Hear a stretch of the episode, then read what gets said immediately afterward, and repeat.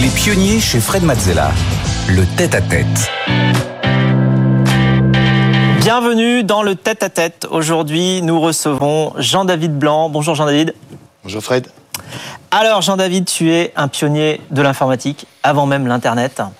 Euh, tu as 18 ans quand tu as passé ton bac, tu avais déjà une société avec 10 euh, euh, collaborateurs. tu as fondé deux entreprises publiques très connues, Allociné et Molotov. Euh, tu as été l'un des premiers business angels en France euh, en, avant les années 2000. Alors tu connais le principe du tête-à-tête. On est là pour euh, aller explorer euh, tes émotions, tes ressentis sur le parcours, parce qu'en fait il y a des parcours qu'on arrive à lire, qu'on voit de l'extérieur, mais ce qui est intéressant c'est d'aller savoir ce qui se passe dans la tête des gens qui font des choses que les autres n'ont jamais faites. Et donc c'est tout le principe de l'émission. Donc on va commencer par le début. Euh, donc tu es né en 68 dans une famille de musiciens ton père est, violoniste, ta mère est professeur de musique, ton frère est altiste dans l'Orchestre national de France. Euh, la musique, ça a été ta première passion? Je suis né dedans, donc euh, on ne peut pas dire que c'est une passion euh, qui vient, c'est une passion naturelle dans la famille. Ouais. Et alors, très vite, tu as changé de clavier? À l'âge de 10 ans, 11 ans. Voilà, tu es passé sur un clavier d'ordinateur. Tu as découvert comment l'informatique? J'ai découvert ça euh, assez jeune sur une calculatrice programmable, une euh, Texas Instruments TI-57. Programmable qui ressemble à ça? Non, ça c'est après. Alors ça c'est juste après. C'était euh, le premier ordinateur avec lequel, sur lequel j'ai pu poser mes mains dans un magasin qui venait de se monter sur le chemin du, du collège à 10-11 ans. Et donc j'entre dans ce magasin, je dis au monsieur qui tenait ce magasin, mais qu'est-ce que c'est que cette machine à écrire avec un écran? Il me dit ça s'appelle un ordinateur et ça répond à des instructions. Il me dit, est-ce que ça t'intéresse de, de voir euh, euh, comment ça fonctionne Je dis oui. Et il me donne un mode d'emploi en anglais. J'étais en train d'apprendre l'anglais euh, au collège et j'ai lu le truc dans la, dans la soirée. Et le lendemain, je suis retourné au magasin. J'ai voulu essayer de, de taper les instructions. Dans... exactement. Bon, alors aujourd'hui, les, les, jeunes, ils sont nés avec Internet. Donc on a du mal à se représenter ce que faisaient ces machines-là. Est-ce que tu peux juste nous réexpliquer ce qu'on pouvait faire J'imagine aussi ce qu'on ne pouvait pas faire avec ces machines-là, et ce que c'est qu'un modem, ce que c'est qu'une disquette, ce que c'est que tout ce qui va avec. Là, on voit des disquettes 5 pouces 1 quart. là, on voit les tout premiers modems, c'est-à-dire euh, les, appareils qui permettent aux ordinateurs de communiquer entre eux. On était déjà un, cran plus loin. Ce qu'on pouvait faire avec ces machines-là, à l'époque, c'était des traitements de texte améliorés, des machines à écrire, on va dire, améliorées, où au lieu de taper, puis d'arracher la feuille et de recommencer quand il y avait une faute, on tapait d'abord sur l'écran avant de l'imprimer. C'était essentiellement fait pour ça. Puis après sont venus des programmes euh, Aujourd'hui, on connaît Excel, mais à l'époque, ça s'appelait VisiCalc. Les premiers Excel, des tableurs, et, puis des choses de plus en plus sophistiquées et, avec le temps. Puis il y a aussi les, ordinateurs personnels qui sont arrivés. Euh, les Apple, Apple 1, puis surtout très vite Apple 2, avec les premiers jeux. Euh, en parallèle, le monde du jeu vidéo est né avec les premières consoles. Je sais pas si tu te souviens de ces consoles où on pouvait jouer avec des, des, raquettes, là, la balle passait d'un truc à l'autre. Ouais, Arcanoid. Voilà, des choses comme ça. L'ancêtre d'Atari, si je puis dire. Oui. Qui ont été les premières euh, consoles de jeu. moi, je suis arrivé à peu près au moment d'Atari, quand même. Voilà. Et, euh, et donc, alors, il y avait aussi des, pirates informatiques. Euh, est-ce que c'est. Alors, c'est venu après, quand il a commencé à y avoir des programmes qui étaient publiés, qui étaient vendus, comme on, comme on achetait des disques ou des livres. Ils se vendaient dans les dans les, dans les magasins des, des, des, programmes, eh bien, il y a eu des pirates de programmes qui ont trouvé les moyens de dupliquer ces programmes et de les, soit de les revendre pour en faire un commerce, soit de se créer des collections de programmes pour faire tourner ces ordinateurs. Ouais. Ça a commencé comme ça, avant même euh, l'Internet et, et, et, les modems. Et c'est à ce moment-là d'ailleurs que le film War Games sort, qui a eu beaucoup d'influence euh, sur toi. Alors War Games, qui est un film de, de 1983 qui raconte l'histoire d'un jeune collégien qui pirate les ordinateurs avec un modem et qui, sans le faire exprès, tombe sur l'ordinateur du Pentagone, l'énorme ordinateur du Pentagone, qui lui fait travailler sur des simulations de Troisième Guerre mondiale. Et donc il pirate l'ordinateur du Pentagone sans savoir que c'est l'ordinateur du Pentagone qui lui propose de jouer avec lui à la Troisième Guerre mondiale. Lui joue, en tout cas croit jouer, l'ordinateur en face il joue pas du tout, il va vraiment déclencher un lancement de missile. Et c'est l'histoire de ce film. Au passage, il, il pirate l'ordinateur de son, de son collège, il change ses notes, enfin des trucs qui sont assez rigolos. Oui, ça c'est sûr que c'est moins dangereux, mais ça peut avoir un, effet euh, bénéfique pour soi, pour le coup. Ça a inspiré toute une génération de, de, jeunes qui, qui, se sont mis, euh, qui découvraient l'informatique. Et alors, donc toi, sur l'ordinateur de Tandy, tu crées Futura Alors, bien plus tard. J'ai commencé d'abord à, fabriquer des programmes pour des, des gens qui me demandaient de programmer et, de- et de leur fa- fabriquer des programmes. Avec ça, j'ai acheté mon propre ordinateur et avec, avec un, autre copain, on a créé un, micro-serveur, ça s'appelle, ça s'appelait, qui est l'équivalent d'un site internet aujourd'hui, mais accessible par une seule personne à la fois. Et euh, on a créé le- les premières euh, messageries. Donc il y avait, on- avait fait ça sous forme d'une métaphore, métaphore d'une ville où il fallait euh, donner son identité à l'entrée de la ville, autrement dit ID mot de passe aujourd'hui on dirait. Euh, pour envoyer des messages, l'équivalent de l'email, il fallait aller au PTT, euh, Ouais. au poste virtuel, et on avait comme ça créé euh, des lieux qui étaient des métaphores de lieux physiques, les forums, les PTT, etc. Et, et les gens pouvaient se laisser des messages, mais il fallait se déconnecter pour laisser les autres se reconnecter, et ainsi de suite. Ça s'appelait Futura. C'est le métaverse avant l'heure, si je puis dire. Et alors, dès 14-15 ans, tu donnes des cours à des gens qui ont 20 ans de plus que toi? dans une école qui s'appelle l'Institut de l'informatique appliquée. Euh, je sais pas comment le gars me trouve. Et il me dit euh, Est-ce que tu serais d'accord pour donner des cours d'informatique Donc j'avais 14-15 ans, c'est ça, ouais euh, À des gens qui en ont 30 ou, plus, euh, qui comprennent rien à ça et qui aimeraient savoir comment ça marche. Donc c'est drôle d'aller la journée au collège et le soir ou en fin d'après-midi, ou le mercredi après-midi, donner soi-même des cours à des gens qui ont l'âge de vos profs. Et donc, t- t'as t'as pas encore 18 ans, tu dois déjà euh, apprendre à encaisser des chèques. Alors, c'était pas forcément euh, très facile. Tu te débrouilles comment? Ah bah à l'époque, en plus, quand on était mineur, on a- les comptes en banque n'existaient pas. Donc, euh, j'ai très vite créé, enfin, vers l'âge de 16 ans, 15-16 ans, j'ai créé ma première société. C'est ma mère qui signait, puisque j'étais mineur. Donc, et c'est comme ça que j'ai créé ma première entreprise. Et alors, cette première entreprise, euh, elle, euh, elle, elle fournissait justement euh, de, de l'aide euh, aux gens qui avaient besoin de, de programmer en informatique, Mhm. tout simplement.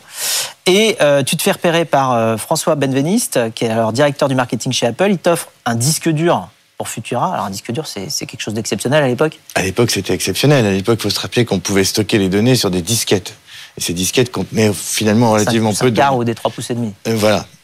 Et donc l'arrivée d'un disque dur, c'est-à-dire il n'y a plus besoin de disquette, on stockait localement les, les, les, les- contenus, c'était euh, pour nous une révolution et permettait de, mettre à disposition beaucoup plus de contenu aux gens qui se connectaient à Futura. C'était, un très beau cadeau. Et alors, ce même François devient euh, directeur marketing chez Marlboro. Et qu'est-ce qu'il propose là? Et là, il nous propose de, créer dans Futura un circuit automobile, puisque Marlboro est sponsor de, euh, était en tout cas à l'époque un, des plus grands sponsors de toutes les activités euh, sport mécanique, en tête desquelles la Formule 1, mais aussi euh, la moto, euh, les rallyes, la Formule 3000 et toutes ces activités de sport mécanique. Et, et il nous dit, est-ce que on pourrait dans un circuit automobile virtuel, donc sur Futura, euh, présenter en temps réel ou quasi temps réel les résultats des essais, des grands prix, des courses, des informations, etc. etc. Je lui dis bien sûr, on va créer ça. Puis finalement, je lui dis quelques semaines plus tard, il y a un nouveau terminal qui est en train d'apparaître en France, qui est beaucoup plus populaire que l'ordinateur avec un modem. Ça s'appelle le Minitel. On aurait peut-être intérêt à créer un service Minitel plutôt qu'un un circuit automobile dans Futura. Ça aurait plus une plus grande audience. Et c'est ce qu'on fait en lançant en 86, je crois, le Marlboro Racing Service 3615 MRS, pour ceux qui se rappellent du 3615, euh, et qui est devenu extrêmement populaire dans ce domaine-là. Et, euh, donc en 93, euh, tu vends Crystal Technologies, puisque c'était le nom de la, boîte, et Concerto Télématique, Je crée Concerto Télématique. que tu as créé Voilà, qui, qui consiste à, à- à créer des services euh, interactifs, on appellerait, euh, on appelait à l'époque, euh, donc des services sur Minitel, puis sur Audiotel. Encore une fois, tout ça, c'est l'ancêtre d'Internet pour différentes marques. Je travaille pour euh, Coca-Cola, pour Elf. À l'époque, c'était les stations-service Elf qui, elle aussi, était sponsor de, de, de- très présent dans, le- dans les sports mécaniques. Pour Renault, euh, qui nous demande un premier service Minitel de manière à, faire la promotion de sa marque, donner accès aux, concessionnaires, euh, promouvoir les voitures. Donc voilà, se multiplie un certain nombre de clients comme ça, euh, que Concerto Télématique gère comme agence, l'équivalent d'une agence web, on dirait aujourd'hui, web agency, on dirait aujourd'hui, dans l'Internet. Et donc, tu reprends ces deux boîtes-là, tu les revends, et tu remets tous les fruits de la vente sur ta nouvelle boîte qui s'appelle Allociné, Stéphanie. Oui, en 1993, vous créez Allociné. C'est aujourd'hui, euh, c'est un site de référence incontesté sur le cinéma. À l'origine, le service proposait des informations sur les séances et les réservations par téléphone. Le service évolue ensuite vers le Minitel en 95. Le site allociné.com voit le jour en 97 et très vite, il s'enrichit hein, avec la création de, de forums, la production euh, d'émissions, euh, toujours sur le cinéma et même une chaîne de télévision. Le site compte jusqu'à 40 millions de visiteurs par mois dans le monde. Et d'ailleurs, même quand il n'existait que le service par téléphone dans les années 90, euh, bah, c'était déjà un succès, hein, parce que même Gad Elmaleh en a parlé dans l'un de ses sketchs euh, sur le téléphone. On regarde. Mais bon, c'est bien, c'est bien supportable, je fais tout avec. Maintenant, quand je veux amener les petits-enfants au cinéma, attention, l'an 2000, hein, c'est fini l'époque où j'allais devant le cinéma, je reste deux, deux heures comme ça, comme un hamad là-bas. Non, non, non, non. Maintenant, je tape un numéro, il y a une voix qui parle avec moi et me dit appuie le 1, appuie le 5, appuie le... Ce qu'il me dit d'appuyer, je l'appuie. Jusqu'à ce que j'achète les places du cinéma et je vais là-bas direct. C'est pratique. Mais le seul problème avec celui-là qui fait la voix dans le cinéma, c'est que toujours au début, il est gentil, il est calme, il est bien, de bonne famille et tout. Et dès qu'il te dit le titre du film, il s'énerve avec toi. Il te dit bonjour, bienvenue, ça fait plaisir, voilà. Alors, si vous avez sélectionné la guerre des étoiles. Ah, je veux rien qu'aller au cinéma. hein. Laisse le film, il va me faire peur, toi reste tranquille. Alors, le changement de voix, c'est lié à quoi? Justement, quand Le on, changement de voix, on- c'est- quand on découpe. euh, C'est lié à, à la- ce qu'on appelle la concaténation, c'est-à-dire que les, les phrases euh, qui sont dites au téléphone par le comédien, en fait, sont fabriquées par des petits morceaux de, de, de phrases qui sont mises les unes après les autres, de telle manière à ce que ça fabrique une phrase complète. voilà, c'est la naissance en fait d'un service euh, qu'on- qu'on a tous euh, utilisé ou, ou entendu qui te fait une phrase complète avec des petits bouts voilà. qui n'ont pas été prononcés au même moment. Exactement. Donc il fallait que le comédien ait, ait le sens de la- de la- du tempo et de la temporalité de manière à ce que la phrase semble euh, euh, dite euh, naturellement. D'une Sauf, sauf que quand on a enregistré deux ans avant le nom d'un cinéma et un horaire, et puis chaque semaine on enregistre le titre d'un film, forcément. on change de tonalité, on change de voix, et, et- et voilà. Et puis il y avait un dynamisme très particulier dans le dans, dans le service Allociné. On, on tenait à ce que ce soit une joie d'aller au cinéma. Donc c'était pas euh, la météo ou votre compte en banque. C'était vraiment, euh, euh, c'est super, vous allez au cinéma et vous allez voir la guerre des étoiles. Il y avait une forme de dynamisme qui parfois était peut-être un peu exagéré par le comédien, mais qui faisait bien rire tout le monde. Et alors, du coup, euh, le, le modèle économique, tu. c'est. Bah, vas-y, explique-nous le modèle économique. Allociné, d'Allociné. c'était c'était à l'époque extrêmement innovant et je pense que la raison pour laquelle Allociné aujourd'hui va avoir 30 ans l'année prochaine, c'est probablement grâce à, ce- à ce- à cette décision, à ce choix-là. C'est qu'il faut savoir qu'à l'époque, les services Audiotel et, et, Minitel euh, fonctionnaient au temps passé et l'éditeur du service gagnait de l'argent. Plus les gens restaient sur le service, plus, l'éditeur gagnait de l'argent. Euh, L'Internet a complètement bouleversé tout ça puisqu'on n'est plus au temps passé. On est soit à la pub, soit euh, à la transaction.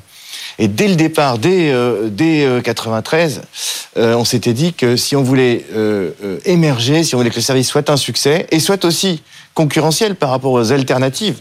Les alternatives, c'était quoi? C'était acheter le Pariscope qui valait un franc ou l'officiel des spectacles qui valait deux francs pour avoir les heures de cinéma. Il fallait que le service soit gratuit ou quasiment gratuit. Donc on s'est cassé la tête pour trouver un modèle économique qui fasse qu'on puisse proposer un service gratuit par téléphone, euh, tout à fait concurrentiel par rapport aux alternatives d'accès au programme de cinéma, euh, mais qui euh, euh, génère aussi euh, du chiffre d'affaires. Et de là, on a imaginé le sponsoring, des classements privilégiés de salles les unes par rapport aux autres. Quand vous demandez Star Wars sur les Champs-Élysées, vous avez trois, quatre salles qui le jouent. La première qui est dite au téléphone, bah, c'est celle que les gens vont majoritairement aller vers, C'est Google avant l'heure. C'est, Google avant l'heure un peu, ouais. Et puis ensuite, euh, euh, imaginer la possibilité d'acheter ses billets à l'avance, ce qui était absolument pas euh, naturel à l'époque. Les gens faisaient la queue devant les cinémas. Euh, réserver sa place, c'était complètement contre-intuitif. Et donc, l'aventure se poursuit. En 2000, tu revends Allociné à Canal+. Tu es resté une année avant de quitter la boîte euh, en 2001. Tu étais allé au bout de, de ce que tu avais à donner à Allociné Pas vraiment, en fait. En, en fait, en, en 98, Internet commence à s'améliorer vraiment euh, sérieusement, la vitesse de connexion, et apparaissent les premières vidéos sur Internet, sous forme de timbre-poste. Hein, les petites premières vidéos, c'était toutes petites vidéos. Mais toutes les trois mois, on va dire, la taille de ces vidéos augmentait, la qualité de ces vidéos augmentait. Et en 98, 90, 99, on commence à proposer de voir des bandes annonces de films sur Allociné. Il faut savoir qu'à l'époque, les bandes annonces des films n'étaient visibles qu'en salle de cinéma. Donc, tu étais déjà dans la salle quand on te proposait de voir des bandes annonces de films. Donc, tu voyais celles pour dans 15 jours, 3 semaines. Mais pour pouvoir choisir son film, on ne pouvait pas voir des bandes annonces. Il n'y en avait pas à la télé, c'était interdit, et il n'y en avait pas sur Internet. Quand on propose ça sur Allociné, c'est un gigantesque carton. Les gens choisissent leur film en regardant les bandes annonces. Ça, paraît complètement évident aujourd'hui. Ça paraît évident. Euh, mais dès 99-2000, on se dit, plus que des bandes annonces, un jour, si, si la qualité permet d'avoir du plein écran, du son, pourquoi pas proposer carrément des films? Carrément des films à la demande. Il faut savoir qu'à cette époque-là, euh, les vidéoclubs étaient euh, un énorme succès. Les gens allaient louer leurs cassettes vidéo dans des vidéoclubs en bas de la maison. Donc l'idée, c'était de faire un service de vidéos à distance, de vidéos à la demande à distance, euh, de la manière qu'on vendait un billet de cinéma, pourquoi pas vendre l'accès à, un film, finalement. Euh, et donc, on travaillait là-dessus. C'est d'ailleurs la raison pour laquelle euh, on s'est rapproché de Canal. Canal est venu nous voir pour acheter Allociné parce que c'était une très belle entreprise et, de la technologie. Et nous, on a choisi de faire ce deal avec Canal, non pas pour l'argent, mais parce que on s'est dit que Canal avait un catalogue de films et qu'il serait possible d'imaginer un service de vidéo à la demande. Et c'est ça qui a, créé la naissance de, cette euh, opération. Et finalement, en 2001, euh, il y a eu des bouleversements chez Canal. Pierre Lescure a quitté Canal. Ils ont tout mis sur le satellite. Euh, c'était trop tôt. Et, et, donc j'ai quitté l'entreprise. Mais l'idée déjà, c'était de faire du, ce qu'on appellerait aujourd'hui une plateforme de streaming. Et depuis, tu investis dans une centaine de boîtes, pas moins, euh, à commencer par euh, Mythic, euh, puis Square, Coursera, Stripe, Stewart, Wimoms. tu, quels sont tes critères pour aller investir? Est-ce que tu as des... J'en ai deux. La première, c'est de comprendre ce qui comprendre évidemment ce qu'elle fait. Si on présente une boîte extrêmement sophistiquée sur la médecine ou l'ADN, je vais rien comprendre. Donc Mais donc il faut que je comprenne ce dont il s'agit et que j'ai le sentiment que ça apporte quelque chose. Et puis surtout, le critère numéro un, c'est l'équipe c'est le fondateur ou les fondateurs et c'est fondamental. Et donc tu finis par avoir euh, une idée que tu avais déjà depuis un certain temps, parce que tu en parles déjà de la vidéo plus ou moins, enfin euh, en, streaming, euh, dès, enfin, dès la, la, suite d'Allociné. Et donc en 2016, tu décides de te relancer dans l'entrepreneuriat avec une nouvelle société, Stéphanie. Oui, en 2016, vous dépoussiérez la télé en lançant Molotov avec Pierre Lescure et Jean-Marc Desnois. L'objectif, devenir le Netflix de la télévision. La plateforme permet de visionner les chaînes et programmes non linéaires en live et en replay euh, sur une télévision euh, connectée, un smartphone ou encore un, ordinateur. Ça ne se faisait pas à l'époque. L'offre d'abord gratuite évolue aussi vers euh, des packages payants. Et Molotov, c'est aujourd'hui 220 000 utilisateurs payants et 4 millions d'utilisateurs actifs en France. Ah, c'est plus que ça, c'est pas loin de 400 000 abonnés. Euh, là, à la fin de l'année, effectivement, euh, c'est une croissance euh, gigantesque. Ça accompagne, si vous voulez, on est, alors, c'est lancé en, en, en, 2016, mais en réalité, l'idée, l'idée naît en 2012, ou de, 10 ou 12, où je me rends compte que sur les box, s'était accumulé un nombre considérable de chaînes, jusqu'à 150 ou 200 chaînes de télé, plus leur replay, et qu'il était devenu impossible de naviguer sur l'ensemble de cette offre-là, et que finalement, tout un chacun disait qu'il n'y a rien à la télé, alors qu'il n'y a jamais eu autant à la télé en fait. Donc la télé était disponible, mais pas accessible, en vrai. C'est la raison pour laquelle euh, euh, je me suis dit, mais il y a quelque chose, il y a un contenu formidable à la télévision, d'une profondeur de dingue, mais il était impossible de, la découvrir autrement qu'en zappant. Et une fois qu'on avait passé la nuit à zapper, ma on regardait rien. D'où la conclusion de dire qu'il n'y a rien à la télé. Donc, premier constat. Deuxième constat, euh, euh on avait envie de regarder la télé en dehors du poste de télévision, pas simplement sur le poste de télévision de la chambre ou du salon, mais aussi sur son ordi, sur, sur sa tablette et, sur d'autres télés dans la maison. Donc l'idée de rendre accessible la télévision au travers d'une application qui, elle, repenserait l'ergonomie de l'accès à la télévision, montrerait les programmes, euh, euh, expliciterait ces programmes permettant, euh, permettre, permettre aussi de la recherche au dans, dans les programmes au travers d'un moteur de recherche ou de catégories. Si j'ai envie de voir un film policier, je peux aller dans film policier, je vois tout de suite l'ensemble de l'offre euh, disponible à la télévision sur cette euh, catégorie, ou si je veux voir un opéra, je vois qu'il y a, euh, permettant aussi d'enregistrer, revenir en arrière quand le programme a déjà commencé. Bref, apporter toute cette fonctionnalité à la télévision. Aujourd'hui, voilà, qui ne les avait pas, c'était effectivement une nouvelle façon d'accéder à la télévision. Et euh, en décembre 2021, tu fusionnes avec une boîte américaine qui s'appelle Fubo TV, euh, qui fait la même chose. Tu es toujours dans la boîte et qu'est-ce que tu veux encore y accomplir? Alors Fubo TV, c'est notre euh, équivalent américain qui a traversé les mêmes, euh, les mêmes, euh, la même histoire que celle de, Molotov sur le territoire américain. On s'est, on s'est reconnu en fait avec David Gandler, le fondateur. Euh, on a vécu les mêmes histoires et on avait, on, s'est dit qu'on, partageait la même vision du monde sur l'évolution de la télévision et on avait envie de créer ensemble un, une plateforme avec une ambition mondiale permettant de transformer l'accès à la télévision dans tous les pays. Donc on, on a fusionné, fusionné nos technologies, le meilleur de nos équipes, le meilleur de nos, de nos idées, et on travaille maintenant à, à, à construire cette plateforme. Et alors justement, on a une question d'un invité surprise pour toi. Salut Frédéric, salut Jean-David, j'espère que vous allez bien. Euh, voilà, ma question à Jean-David, c'est euh, deux questions. Euh, la première, c'est si tu avais su comment allait se passer Molotov, est-ce que tu l'aurais lancé? On se pose tous cette question. la seconde, c'est que je sais que tu es investisseur et entrepreneur. C'est deux métiers différents. et la question, c'est est-ce que tu crois que quand on est entrepreneur, on peut être heureux en étant qu'investisseur? Ou est-ce que finalement, entreprendre, c'est important et c'est le seul moyen de s'épanouir? Je vais déjà répondre par la deuxième. J'ai toujours considéré l'investissement comme, euh, comme l'entrepreneuriat à une différence près. C'est que quand on est soi-même entrepreneur et qu'on crée une société, on est un peu comme un, comme un parent qui devant, qui s'occuper de nos enfants. Donc, faut, faut se réveiller la nuit. Euh, on a, on a, on a tout, toutes les joies, mais on a aussi toutes les, tous les emmerdes qui vont avec. Quand on est investisseur, entrepreneur, investisseur et qu'on investit chez un autre entrepreneur, on est un peu comme un grand-parent. C'est-à-dire que on peut en faire plus déjà, et puis ensuite on n'a que les bons moments. Alors on peut perdre son argent, mais c'est pas très grave parce que quand on investit, il faut pas avoir peur de perdre. En revanche, on n'a que les bons moments et on laisse les mauvais aux, aux, bah, aux parents, c'est-à-dire à l'entrepreneur. C'est un peu comme ça que je vois que je vois l'investissement. Quant à la première question, rappelez-moi. C'était sur et donc la première question qui était sur euh, Molotov et euh, ah si j'avais oui. ce qui se passe aujourd'hui, ce qui s'est passé euh, il y a un an ou deux. Euh, si j'avais su, euh, Marc, tu sais, si on savait comment se déroulait la vie par avance, est-ce qu'on aurait, envie de la, est qu'on aurait envie de la, de, de, de, la refaire? Je pense que la, la, la grande force d'un projet comme, comme celui-là, d'entreprendre ou même de démarrer une vie, une vie de couple ou démarrer quelque, quelque, quelque chose que ce soit, c'est justement de ne pas savoir par avance ce qui va se passer. Parce que si on sait par avance ce qui va se passer, ben, on le ferait différemment. Euh, alors maintenant, si tu me poses la question, si c'était à refaire, est-ce que je le referais en ayant conscience de tout?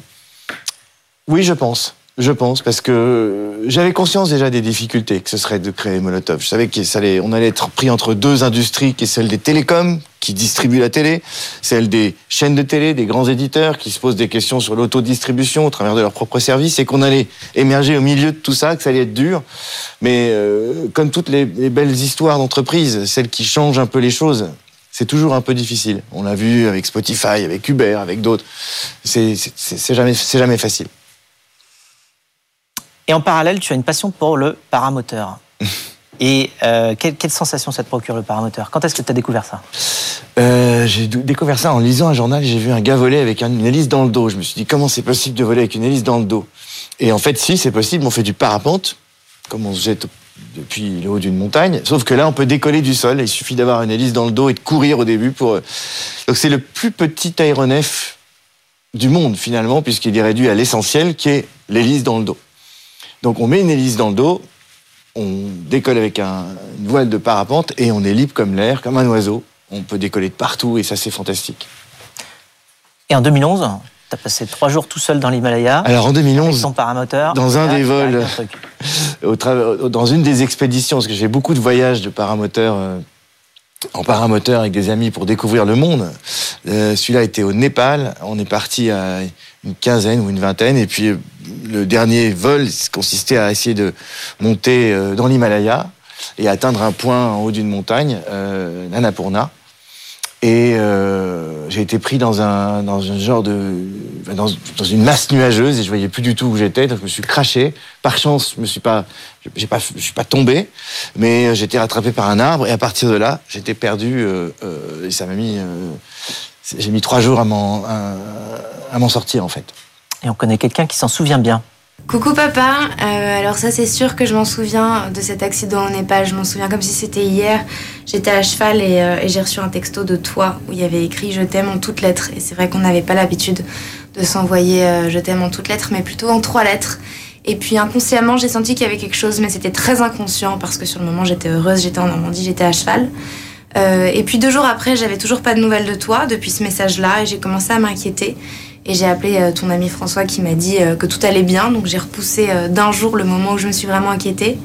Et au moment où je me suis vraiment inquiétée, j'ai eu de la chance. Une heure après, tu m'as répondu en me disant que tu étais à l'hôpital, que tout allait bien, que tu étais en, check-up suite à, ces trois jours que tu avais passé dans le Népal tout seul dans le froid. Et je voulais te dire que je suis extrêmement fière de toi parce que tu as un instinct de survie incroyable et ça depuis toujours. Euh, c'est la chose que j'aime le plus chez toi. Voilà, j'en profite pour te le dire. Et puis, euh, et puis euh, je suis très honorée d'être sur la, quatrième de, de couve de ce livre qui s'appelle Trois jours au Népal. Voilà, papa, je suis fière de toi et je t'aime. Voilà Rebecca, qu'on retrouve d'ailleurs euh, chaque week-end sur BFM Business dans euh, Hebdocom. Est-ce que cet accident qui est quand même assez, euh, assez marquant, j'imagine. Euh, tu as fait relativiser sur les risques qu'on prend en entrepreneuriat, parce que là, tu t'es quand même retrouvé avec ton paramoteur accroché à un arbre. Euh, oui, c'est vrai. Euh, ça m'a fait surtout relativiser sur la résilience, c'est-à-dire sur le fait de, continuer à faire un effort. Parce qu'en fait, le, le, truc le plus difficile, c'était continuer à chercher la sortie de ces montagnes. Et j'aurais pu à tout moment m'arrêter. Euh, et, et, je voulais pas m'arrêter, même si, même si je n'avançais que très très lentement. Et quand je dis très lentement, c'est littéralement des demi-pas par demi-pas à, des moments d'extrême fatigue. Et je sentais que si je m'arrêtais, si je me posais, je pourrais pas repartir. Et je pense que c'est une, métaphore réelle pour euh, l'entrepreneuriat. Il y a des moments où on a l'impression qu'on va toucher le sol, qu'on va pas y arriver, que l'entreprise va s'arrêter, que euh ça va cracher. Et si on continue, si on, si on fait en sorte de faire moins de dépenses, si on fait en sorte de s'accrocher, si on continue même à petits pas, à un moment donné, un moment donné, quelque chose arrive et ça repart. Et c'est comme ça que euh, euh, ça continue. Et, ces trois jours-là au Népal, qui consistaient à alterner des moments où faire des efforts, puis ralentir, mais sans jamais s'arrêter, c'est un peu le principe de l'entrepreneuriat. Pour conclure, j'ai une question inattendue, je te préviens, elle est inattendue. Euh, tu es fan de cinéma. Euh, quelle est ta réplique préférée de ton cousin, un bronzé, Michel Blanc? Euh, C'est pas mon cousin Michel Blanc, mais ma réplique préférée, c'est probablement la chanson qui chante. Euh, ah oui, sur le télésiège. sur le télésiège. exactement. Ouais, très bien. Bon, eh bien, nous, on te reverra très vite via Molotov. Merci beaucoup, Jean-David. Et quant à nous, on se retrouve juste après pour le pitch. Les pionniers chez Fred Mazzella sur BFM Business.